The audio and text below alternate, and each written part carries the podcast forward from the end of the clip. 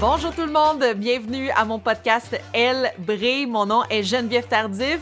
Aujourd'hui, direction les Émirats arabes, puisque je parle aujourd'hui avec la gatinoise Rosanne Joly, qui est partie à Dubaï pour diriger l'école de la NBA là-bas. Salut Rosanne! Allô Geneviève! Hey, merci d'avoir accepté mon invitation. Merci à toi, pour vrai, je suis vraiment, je suis vraiment touchée. Je trouve ça vraiment cool. Ah, super! Ben moi, ça, en tout cas, je, je suis vraiment surprise. Je savais pas qu'il y avait des écoles de la NBA à travers le monde et à Dubaï. J'en avais aucune idée. Oui, c'est la première école dans le Moyen-Orient. Euh, parce qu'honnêtement, quand on pense au Moyen-Orient, ça l'égale pas toujours au... Euh, le, sport est pas tellement pratiqué, autre que le, le football, qui appelle ici le soccer. Euh, mais oui, c'est la première école de la NBA. Ils font un peu un test de marché. Euh, puis ils veulent vraiment d'ici deux, trois ans agrandir ça, ouvrir une école en Égypte, au Liban, euh, en Jordanie. C'est vraiment un projet intéressant. Comment tu t'es ramassé à travailler pour cette école-là? C'est quoi ton poste? Qu'est-ce que tu fais? Je suis entraîneur et euh, j'ai aussi euh, des responsabilités par rapport aux opérations. Et comment ça s'est passé, cette histoire-là? Là? Ben, ben, le timing ne pouvait pas être mieux dans le sens que, c'est ça, on a été frappé par le COVID. J'étais toujours employée par l'Université Ottawa. J'étais entraîneur à temps plein à l'Université Ottawa avec le programme féminin de basketball depuis trois ans. J'allais entamer ma quatrième année, mais là, malheureusement, euh, U Sports ont mis ont annulé la saison euh, complètement. Euh, vers la fin août, j'ai reçu un appel euh, de la NBA comme quoi il y avait une position ouverte comme entraîneur. Puis coordonnatrice des opérations ici à Dubaï, euh, savoir si j'étais intéressée. Puis une semaine et demie plus tard, j'étais dans un avion euh, direction Dubaï. Donc ça s'est passé super rapidement. Euh, j'ai pas eu le temps de dire au revoir à tout le monde que je connaissais. J'ai pas eu le temps de ouais d'aller prendre un café, une dernière bière, mais mais avec l'entremise des, médias sociaux et tout, c'est plus facile de communiquer avec les personnes à la maison. Ouais, ben en ce moment, t'aurais pas pu prendre un café, une bière, c'est impossible. Non, c'est ça. avec la COVID. mais c'est quoi ton plus gros défi avec euh, ton nouveau poste à Dubaï? Ben, je trouve, euh, honnêtement, j'avais peur. Non, c'est pas vrai, c'était pas une peur, j'avais une crainte euh, parce que j'ai jamais, j'avais jamais voyagé au Moyen-Orient. OK. donc, de, de qu'est-ce qu'on peut percevoir de Gatineau, de qu'est-ce qu'on entend dans les, dans les médias par rapport au Moyen-Orient, c'est que la place de la femme n'a pas, dans la société, pas aussi évolué que qu'au Canada, où est-ce qu'on est un pays un peu plus progressiste. Euh, donc, j'avais un peu des craintes de ce côté-là, même qu'on me dit quelques fois euh, avant de partir, il y a quelques personnes qui m'ont dit, euh, tu sais, Rose, quand tu arrives là-bas, attends un peu avant de donner trop ton opinion, quoi que ce soit. Essaie de comprendre la culture, essaie de comprendre l'organisation pour laquelle tu vas travailler là-bas. puis honnêtement, j'ai pas eu de problème, j'ai pas eu de choc. Dubaï, c'est vraiment différent du Moyen-Orient dans le sens que c'est un pays hyper mm-hmm. américanisé. Euh, c'est beaucoup, 80% de la population à Dubaï, c'est des expats. Donc, c'est des gens de l'Europe, euh, des États-Unis. J'ai rencontré des gens de, de l'Afrique, d'un peu partout dans le monde. J'ai rarement rencontré des locaux. OK. Euh, donc, j'ai pas, j'ai pas senti un peu cette, cette perception de ah, un entraîneur féminin. Euh, c'est bizarre. Euh, donc, je suis vraiment contente de ce côté-là, mais je, réalise un peu avec les jeunes. J'ai deux collègues masculins, euh, puis eux, aussitôt qui rentrent dans le gymnase, coach, coach. Moi, quand je rentre dans le gymnase, c'est madame. C'est pas encore toutes les jeunes qui me donnent le, le titre d'entraîneur parce que c'est quand même pas quelque chose de commun ici, des entraîneurs féminins. Et le sport féminin, commencer là-bas pour, pour les jeunes filles? Est-ce que c'est la même chose euh, qu'en Amérique ou c'est moins connu, le sport féminin? C'est moins, c'est moins connu parce que dans les alentours, c'est quelque chose de moins connu dans le restant du Moyen-Orient. Même en Afrique, il y a beaucoup de pays où est-ce que les, les, jeunes filles n'ont pas le droit de pratiquer le sport. Euh, si je pense même au Pakistan et des pays comme ça où est-ce que les, les, les, jeunes filles ont pratiquement pas de droit. Euh, mais à Dubaï encore, vu que c'est très américanisé, euh, qu'il y a beaucoup de gens de l'Europe, les, les, filles ont une place dans le sport. Mais encore là, dans les programmes que nous, on a avec la NBA ici, je pense, euh, c'est pas exact là, les chiffres, mais je pense que c'est peut-être 15 des filles, mais 85 des, des, jeunes garçons. Puis tu sais, t'en, parlais tout à l'heure, tu étais entraîneuse adjointe de l'équipe de basket euh, féminine des GGs de l'Université d'Ottawa. Et là, tu t'occupes quand même de 200 jeunes de 8 à 18 ans. C'est quand même une bonne différence. Là. Comment c'était l'adaptation? c'était une catastrophe. honnêtement, c'était une catastrophe. Euh, ça faisait trois ans que j'entraînais des filles, euh, des jeunes femmes de 17 à 23 ans qui ont, qui ont joué au basket depuis, depuis l'âge euh, de 8 ans, qui, savent dribbler un ballon, qui connaissent les concepts de jeu, euh, qui, qui, sont capables d'appliquer quelque chose aussitôt que tu leur dis Hey, euh, fais attention à ton jeu de pied, là, tu aurais dû faire telle chose, puis la séquence d'après sont capables de l'appliquer. Euh, ici, c'est, c'est pas la même histoire. Donc, c'est beaucoup, beaucoup de jeunes qui ont pratiquement jamais joué au basket. Euh, si, si on avait eu cette entrevue-là au mois de septembre quand je suis arrivée, euh, je t'aurais probablement dit que je trouve ça hyper difficile, que le niveau, le niveau de jeu est super pas élevé, que je retourne vraiment aux fondamentaux, que c'est un combat à chaque jour pour que les jeunes comprennent les skills, puis là, rendu au concept de jeu, là, on n'est pas rendu là du tout. Là, ça fait cinq mois, ça va faire six mois bientôt que je suis ici. Euh, puis euh, il y a une méchante... Euh, honnêtement, on a commencé ici, puis là, la barre, elle a déjà été élevée, élevée depuis mon, mon commencement. Ça, c'est vraiment pour moi, c'est une victoire. Je trouve ça cool qu'en l'espace de, peu de temps, les jeunes ont vraiment fait une progression. Puis on est capable de le voir parce qu'à chaque jour, on, est, on, accueille des nouvelles personnes qui veulent faire partie de nos programmes. Donc, on peut voir la différence entre les jeunes qui arrivent, qui ont, qui ont jamais dribblé un ballon, avec les mêmes jeunes qui, cinq mois passés, n'étaient pas capables de dribbler un ballon, puis qui ont fait une grande progression. Donc, euh, donc ouais, pour, pour l'instant, c'est une grande victoire. Ah, oh, wow! Non, c'est le fun, c'est le fun d'entendre ça, tu sais, parce que c'est un gros défi, tu sais, ça aussi euh, pour toi.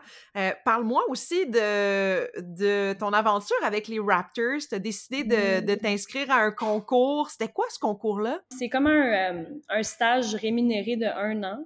OK. Où, où tu fais une rotation de tous les départements d'une équipe professionnelle de la NBA. Donc, à la fin de, de l'année, tu es, pratiquement formé pour être un peu comme une directrice générale d'un programme de la NBA parce que tu as fait. Ouais, c'est tellement cool. C'est une rotation vraiment comme complète de marketing, euh, que ce soit le coaching, que ce soit le recrutement, euh, le voyagement, tout le front office. C'est vraiment toute une, éducation complète sur ce que, ce que de tous les départements d'une équipe professionnelle. Ouais, fait que ça avait l'air vraiment cool. Donc, j'ai, je me suis inscrite tout de suite. Je vais faire une espèce de vidéo de deux minutes euh, où ça où je me décris, euh, puis que je, leur dis dans le fond pourquoi je mérite d'avoir cette position-là. Euh, puis j'ai parlé un peu de mon organisation, puis de, de, mon, de mon amour pour le sport du basketball, puis de mon implication dans la communauté. Puis ils ont, ils ont adoré le vidéo, puis j'ai été sélectionnée par, parmi les finalistes. Euh, malheureusement, j'ai... Huit ans, c'est ça? Il y avait seulement huit personnes sur une centaine d'applications. Cette année-là. Donc, juste faire partie des huit finalistes, c'était vraiment euh, déjà là un accomplissement. Malheureusement, j'ai pas été choisie comme la grande gagnante de ce programme-là, mais ils, ont, ils trouvent des façons quand même de, de nous impliquer euh, par la suite. Donc, j'ai été capable de faire deux voyages avec les Raptors, puis les Raptors 905, qui est l'équipe de la, de la G League qui appelle. C'est un peu comme la NHL, parce que tu as la Grande Ligue, puis en dessous, tu l'équipe école qui, qui appelle de euh, mais j'ai fait deux voyages à Las, euh, Las Vegas avec eux, euh, où est-ce que j'ai eu comme quelques tâches, puis tout ça. Donc, Puis c'est quoi ton, ton meilleur souvenir de, de ces moments-là avec les Raptors? Est-ce qu'il y a un moment qui te vient en tête? Là, ça va avoir l'air un peu bizarre, là, mais parce que je suis une femme puis je travaille dans le monde du sport, ça fait des années que je doute de, de, de mon potentiel ou de de ce que je peux apporter au sport ou de, de, de mon implication, quoi que ce soit. Puis quand j'ai voyagé avec les équipes à Las Vegas, j'ai réalisé que, que j'avais encore beaucoup de choses à apprendre, mais que j'étais quand même pas loin du sport professionnel par rapport à mes connaissances, puis par rapport à comment que je peux appliquer mes connaissances. Puis ça, ça m'a vraiment ouvert les yeux. Puis j'ai fait beaucoup de lectures pendant le COVID par rapport à ça, comment que les femmes, des fois, ont on, doute de nous puis de nos capacités, tout uh-huh. ça, malheureusement. Mais est-ce que ça t'a ouvert les yeux à un point où tu aimerais, après, exemple Dubaï, travailler dans la NBA ou dans la WNBA ou ce serait quoi tes, tes plus grands rêves? C'est, difficile. Je parle souvent à mon mentor euh, qui, qui est euh, justement le, vice-président des, des Raptors 905. Puis je veux pas dire qu'il fait partie comme la plus vieille école, mais il, me rappelle souvent, tu sais, Rose, c'est quoi, quoi, ton but? C'est quoi ton but? Faut que tu aies une ligne, faut que ah. tu travailles vers ces objectifs-là.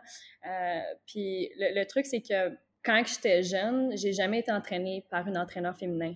Mon entraîneur-chef n'a jamais été un entraîneur féminin. Fait pour moi, j'ai jamais eu cet objectif-là de devenir entraîneur parce que j'avais mm-hmm. pas cette visibilité-là de Ah, c'est possible pour les femmes de devenir entraîneur. Ouais. Puis finalement, euh, quand j'ai arrêté le sport à cause d'une blessure, tout de suite, je suis devenue entraîneur. Et depuis, depuis 10 ans, je suis entraîneur parce que j'adore le sport, mais je l'ai toujours fait de façon bénévole, de bénévolat. J'ai jamais rien, tu sais, j'ai jamais reçu de rémunération ou quoi que ce soit, mais je le faisais par amour pour le sport, puis aussi pour redonner à ma communauté. Puis il y a trois ans passés, je me suis fait offrir le poste d'entraîneur adjoint à temps plein à l'Université par, pur hasard, parce que j'étais au bon endroit au bon moment, euh, parce que j'avais démontré que même si j'étais juste bénévole, je j'avais jamais manqué une pratique. J'étais là à tous les entraînements, j'étais là à tous les matchs. Des fois, je donnais des pratiques individuelles. Je me suis fait presque renvoyer de mon, de mon emploi à temps plein à ce moment-là parce que je quittais, je quittais l'emploi en, secret. Puis là, je revenais une heure plus tard. Ah, j'étais juste partie à mon lunch. Euh, des fois, ils m'appelaient, j'étais jamais là. euh, j'étais vraiment dédiée, puis, mais j'avais jamais réalisé que je pouvais devenir entraîneur à temps plein parce que même encore aujourd'hui, au Canada, dans U-Sports, là, je parle juste peut-être du côté basketball, mais je pense que c'est pour pas mal tous les sports. Il n'y a pratiquement pas d'entraîneur féminin. Euh, puis c'est, on me l'a offert du jour au lendemain, puis tout de suite, j'ai dit oui, j'ai quitté mon emploi. Puis au départ, c'est un, contrat juste de six mois. Puis j'ai quand même tout, euh, tout laissé tomber pour, pour ça parce que c'est vraiment un amour pour le sport. Puis encore là, tu les Raptors, c'était par pur hasard. C'est quelqu'un qui m'a envoyé un message sur Instagram, mais j'ai jamais rêvé quand j'étais jeune de vouloir être entraîneur dans la NBA ou dans la WNBA. Mais je le vois que c'est possible. Fait que c'est certain que c'est un objectif pour moi, mais c'est, je, vais être satisfaite si, si ça l'arrive, mais peut-être qu'il y a, qu'il y a autre chose qui autre chose qui m'attend, puis je, laisse les portes ouvertes, puis c'est comme ça que je vis ma vie depuis quelques années. Euh, ça frustre mon mentor énormément, mais en ce moment, c'est comme ça que j'ai le goût de vivre ma vie, puis écoute, s'il y a quelqu'un qui trouve que que je mérite d'avoir une position puis qu'on me suggère, mais je vais sauter sur l'occasion, c'est sûr. Absolument. Est-ce que tu as des, des, modèles, des inspirations? Tu sais, je pense à Becky Hammond. Euh, est-ce qu'il y en a d'autres qui te viennent en tête que tu te dis, ah, tu sais, ces, ces femmes-là m'impressionnent, tu sais? Oui. Ben, Becky Hammond, c'est sûr. Euh, mais plus que je vieillis, moins, moins j'y crois. Mais pour moi, c'est difficile de, de, de mettre quelqu'un sur un piédestal qui est plus jeune que moi. Il y a une jeune femme qui a été nommée entraîneur adjoint des, des Raptors l'année passée. Euh, puis elle a seulement 26 ans. Puis là, en ce moment, elle est avec le, Raptors 905. Ouais, puis elle fait une job impeccable. Elle est super respectée. Euh, son, son, le choix de la mettre, elle, comme entraîneur adjoint a été hyper critiqué parce que, justement, genre, c'était peut-être un, un, manque de... Elle a un manque d'expérience. Elle a seulement 26 ans. Euh, Est-ce que c'est juste un coup, un, coup de mm-hmm. marketing parce que, justement, on essaie de pousser les femmes dans le sport? Est-ce que les Raptors ont vraiment utilisé ça juste pour... Euh, embellir leur image, tout ça. Mais finalement, elle fait une excellente job. C'est la preuve que justement, tu sais, on, a quand même notre place dans, le monde du sport. Mais, euh, mais j'ai pas beaucoup de. Les, gens qui m'inspirent en ce moment, il n'y a, pas beaucoup comme d'entraîneurs. Puis c'est pour ça que je me dis, tu sais, c'est peut-être c'est peut-être pas la lignée dans laquelle je me lance parce que euh, ma, ma, plus grande inspiration, euh, c'est une, une, jeune femme qui vient du Pakistan. Je ne sais pas si tu connais son histoire, mais elle s'appelle Malala. Oui. est lu, ouais, j'ai lu son livre en 2016, 2015-2016. Ma meilleure amie m'avait offert son livre pour, euh, pour mon anniversaire. J'ai lu son livre. Je suis tombée en amour avec son, avec son histoire. Euh, tout, tout ce qu'elle a vécu, comment son père l'a supporté, euh, les, les, combats qu'elle a dû vivre seulement parce que parce qu'elle croit à l'éducation, puis les jeunes filles dans son pays n'ont pas le droit à l'éducation. Mm justement, je m'en venais à ça. Parle-moi de Basket Plus. Euh, ouais, ça me rend triste parce que euh, le dernier projet, on a dû le mettre sur pause euh, dû au COVID. mais Basket Plus, je vais essayer de garder ce cours parce que quand j'en parle, des fois, je me, je me lance dans quelque chose puis, puis je suis pas capable de m'arrêter. Mais en gros, quand j'ai arrêté de jouer au basketball, c'était pas par choix, je me suis, c'était une grande blessure au genou, une déchirure du ligament croisé. Euh, donc, opération et tout, ça m'a mis fin à ma carrière. Euh, puis, puis toute ma vie jusqu'à ce moment-là, euh, les décisions que j'avais prises, c'était toujours par rapport au basketball. Mm-hmm. Euh, j'ai étudié euh, au Collège Nouvelle Frontière parce que c'était le meilleur programme de basketball dans la région, pas parce que c'était nécessairement la meilleure école privée de la région. J'ai décidé d'aller à l'Université d'Ottawa parce que c'était un des meilleurs programmes féminins de la région à ce moment-là, mais je suis pas allée à l'Université d'Ottawa parce que c'était le meilleur programme de ci. Euh, quand, j'ai dû arrêter de jouer au basket, pour moi, c'était un, gros choc, remise en question, identité tout ça. donc, je me suis mis à faire du bénévolat au lieu commencer à faire du, basket, euh, du coaching, euh, commencer à trouver euh, des opportunités justement de commencer à voyager parce que j'avais pas eu l'occasion vu que j'avais été vraiment ouais avec le sport on n'avait pas le droit on n'avait pas la chance de le faire on n'avait pas le temps donc là je me suis dit ok ben je vais commencer à le faire puis de pour moi la meilleure façon c'était de, de faire du bénévolat parce que parce que tu rencontrais des gens là-bas et j'ai commencé à le faire de façon locale. Tu sais, des fois, j'allais à Montréal, des fois, j'allais à Toronto. Là, après ça, j'étais allée à Edmonton pour les, les jeux FIBA. J'avais été euh, team liaison.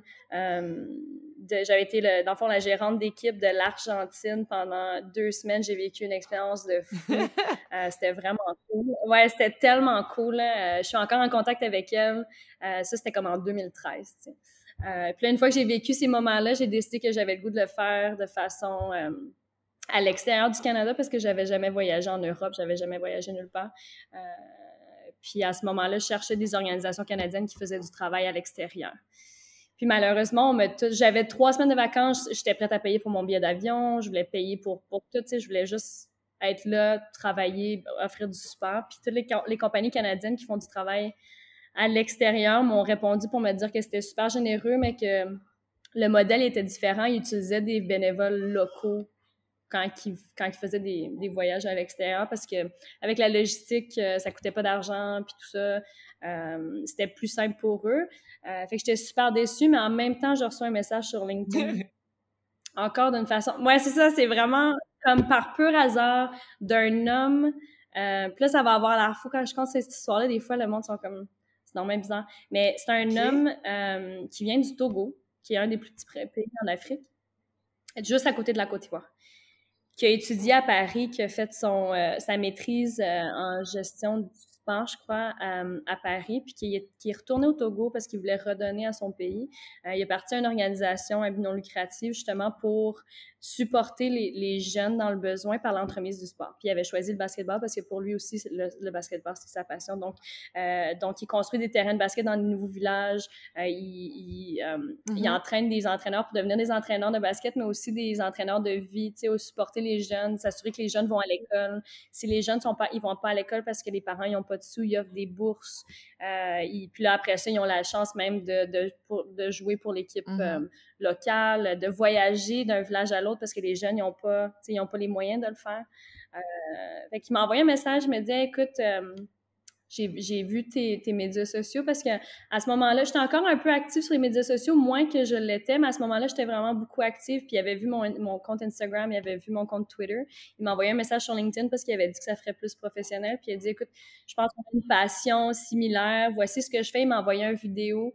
Puis c'était tellement un beau vidéo, tellement différent. Tu sais, j'avais jamais voyagé en Afrique, puis les vidéos qu'on voyait de euh, Vision mondiale, où est-ce que les jeunes, où est-ce que les jeunes, tu sais, ils, crèvent de faim, ils sont super minces, la musique est triste. Lui, c'était complètement différent. Tu sais, les jeunes, il y avait du fun, c'était des sourires, ils jouaient au basket. Puis tu voyais les jeunes, tu sais, les vêtements déchirés, il y avait pas de chaussures, mais, mais il y avait une chose en commun, puis c'était rassembleur, puis c'était touchant.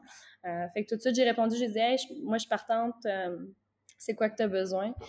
Euh, fait que trois mois plus tard, j'étais dans un avion pour visiter ces, programmes. J'étais là pendant deux semaines, j'ai trouvé ça vraiment cool. J'ai trouvé ça super beau ce qu'ils faisaient. Euh, puis là, je suis revenue à la maison, puis je me suis trouvée super égoïste d'avoir fait ce voyage-là parce qu'un billet, un billet d'avion Montréal-Togo, c'est, je pense que ça m'avait coûté comme 1200 dollars. tu sais, j'étais là juste uh-huh. comme observatrice pour vivre un moment. quand, quand le 1200, tu sais, j'aurais pu juste lui donner comme don, puis il aurait pu donner plus de études, il aurait pu faire plus de trucs pour ses programmes.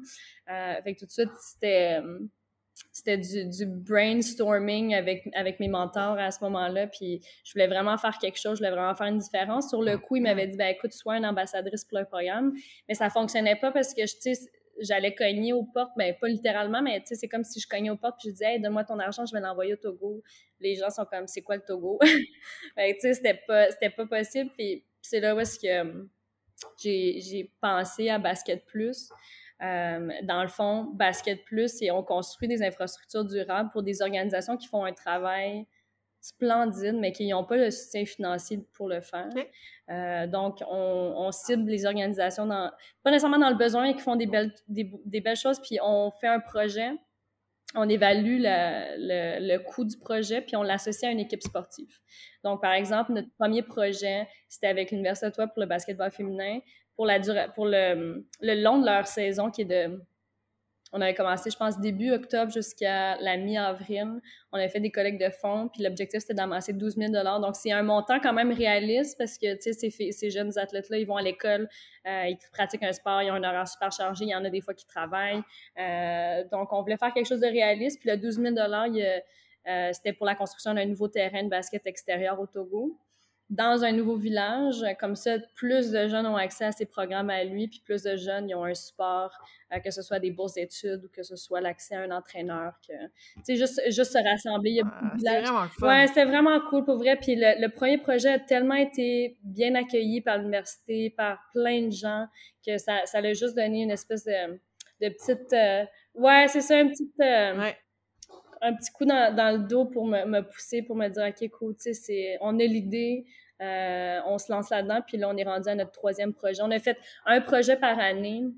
Le premier projet, c'était à Togo. On a fait Haïti, un complexe sportif en Haïti. Euh, en Ouganda, on devait faire la construction d'un puits, mais en même temps, parce que dans le fond, les équipes sportives ont aussi la chance de voyager à la fin du projet. C'est juste pour ceux et celles qui veulent, parce que c'est pas nécessairement quelque chose qui que tout le monde est intéressé. Euh, puis pendant les deux semaines, ben, ils donnent des cliniques euh, sportives où ils participent à la construction du terrain. Euh, on organise un voyage culturel, communautaire, humanitaire. On essaie de que, que ça te satisfait un peu à tout le monde. Euh, puis là, on devait construire un puits en Ouganda. Là, le projet a été mis sur pause, puis on espérait avoir deux projets l'année d'après. Mais là, là, on sait que l'an prochain, on n'aura pas de projet non plus avec la COVID. Euh, mais on se prépare, on aimerait ça revenir en force avec comme cinq projets. Hein? Euh, ouais. Et j'ai vraiment hâte en 2022 parce qu'on va, on va lancer tout ça, au, moins, au moins cinq projets. On a assez le temps de, Wow! wow. Je te dis, t'es tellement inspirante. T'as quel âge? 31 ans? 31, ouais. Ça n'a pas de bon sens. Je te dis, c'est tellement. Moi, moi, en tout cas, tu, m'inspires. J'ai envie de participer à tes projets. J'aimerais ça qu'on se reparle en 2022 pour. Ah, c'est sûr. Ouais. Mais je vais avoir besoin d'aide, c'est sûr, des, des, gestionnaires de projets. Ah non, non, non, c'est ça. Puis je te dis, ton parcours, tout ce que tu fais, je te remercie vraiment beaucoup. Euh, et là, il, est quelle heure? Là? On se parle, euh, c'est quoi la différence entre Dubaï et Montréal? Il est 9 h. Il est 9 h le soir. C'est 9 heures de différence. OK, 9 heures de différence. Ben là, je vais te laisser te coucher, te, te, reposer. Et euh, je te remercie beaucoup pour cette entrevue. Merci à toi. Merci à toi. C'est super inspirant aussi ton show. J'adore ça. Encore une fois, une super belle entrevue, une belle rencontre avec Rosanne Joly à Dubaï. Je la remercie encore. Un beau moment avec elle. La semaine prochaine, je vous réserve une surprise. Je vous dis pas d'indice, je vous dis juste qu'il va y avoir une surprise la semaine prochaine. Alors, merci encore une fois d'écouter Elle brille et on se revoit mardi prochain. Bye tout le monde!